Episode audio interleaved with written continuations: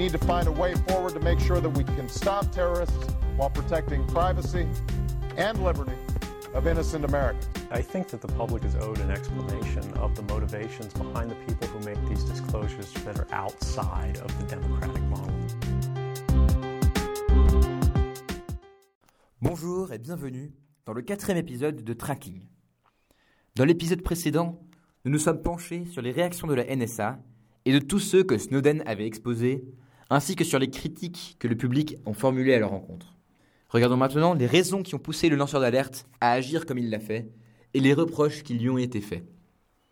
Pour cela, il faut d'abord comprendre que Snowden estime avoir agi en tant que citoyen américain qui sert son pays et ses compatriotes. Il le dit très clairement lors d'une interview aux conférences TED, qui sont des assemblées sur des sujets variés ayant lieu une fois par an.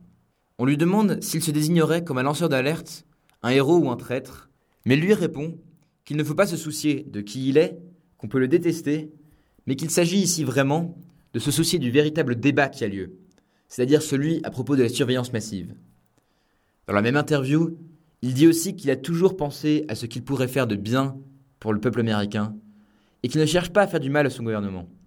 Mais, en reprenant ces mots, la société tout entière devrait s'opposer au fait que le gouvernement américain soit prêt à ignorer la sécurité juridique ou à prononcer une personne coupable sans jugement. Et quelle que soit la part que Snowden peut avoir dans ce combat, il est heureux de la prendre malgré les risques. Toujours lors de la même interview, Snowden établit que les gens devraient pouvoir utiliser les technologies de communication et d'information sans avoir à se soucier de ce à quoi cela ressemble à la NSA. En réponse à tout cela, certaines personnes, et principalement le gouvernement américain, mais aussi David Cameron, le Premier ministre britannique, ont critiqué plusieurs éléments de la conduite de Snowden. Premièrement, on lui a reproché d'avoir quitté les États-Unis pour la Chine, puis la Russie. Richard Ledgett, également dans une interview avec les conférences TED, dit que celui-ci aurait dû rester aux USA et informer le Congrès.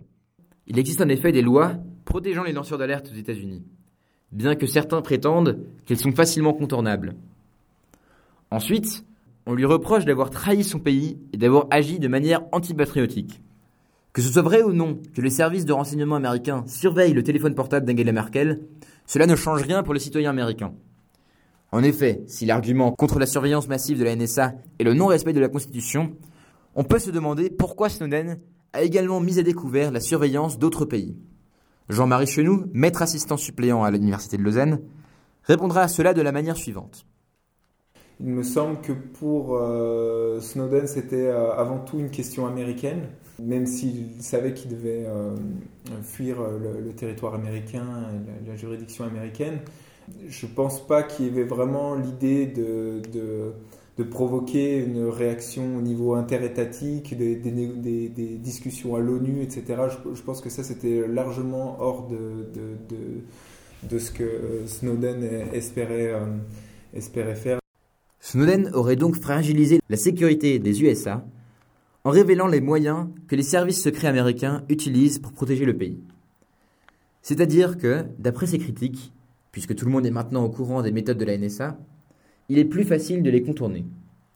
Mais évidemment, Snowden n'a pas seulement voulu informer, il a voulu susciter des réactions, des changements. Et cela pas seulement dans les gouvernements et les médias, mais aussi chez les individus privés. Dans le prochain épisode, nous regarderons donc comment le citoyen lambda, qu'il soit américain ou non, est concerné par l'affaire, et surtout comment il pourrait réagir face à celle-ci. Sur ce, je vous dis au revoir et à bientôt sur Tracking.